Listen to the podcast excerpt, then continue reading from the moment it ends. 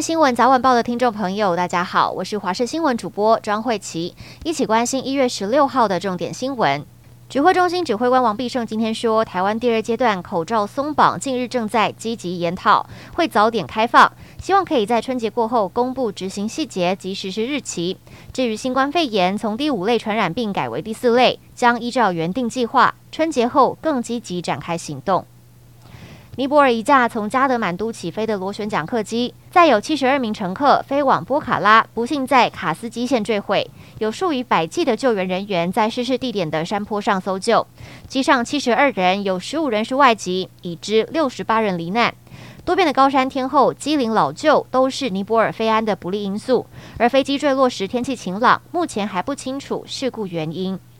博客来网络书店涉嫌以假承揽真雇佣方式聘用清洁人员。一名在博客来工作的清洁人员陈情，指称在博客来工作超过二十年，博客来却借由签订承揽合约书的方式，不给付资遣费、退休金。台北市劳动局今天表示，经前往劳检后发现三项违法情形，最后以未依劳工工作年资核予特别休假，加重裁处十万元罚锾。有军事迷在国外网站发现，有人兜售台湾情报机关机密文件、十 G 资料，要价十五万美元。调查局今天表示，已掌握有关资讯，积极调查中，相关细节不便透露。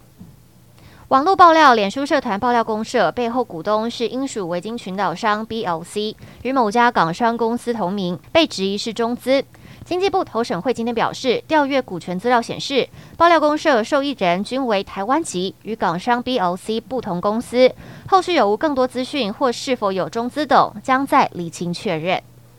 中国辽宁省盘山县委宣传部昨天在网站发布通报，十五号下午一点二十五分，盘山县浩业化工公司烷基化装置维修期间爆炸起火，已知造成两死三十多人受伤，超过十人迄今下落不明。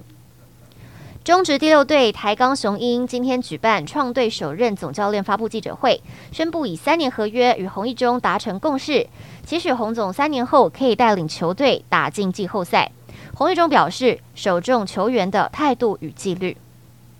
警政署今天举行破案记者会，去年九月和桃园市警局共同侦破八人制造种植大麻田一案，现场查扣大麻活株四千两百一十八株，大麻顶四罐。大麻成品及半成品毛重十五点七公斤，新台币五万五千元，以及制毒工具一批。八名嫌犯送办后裁定羁押禁见。这是国内最大宗大麻栽植案。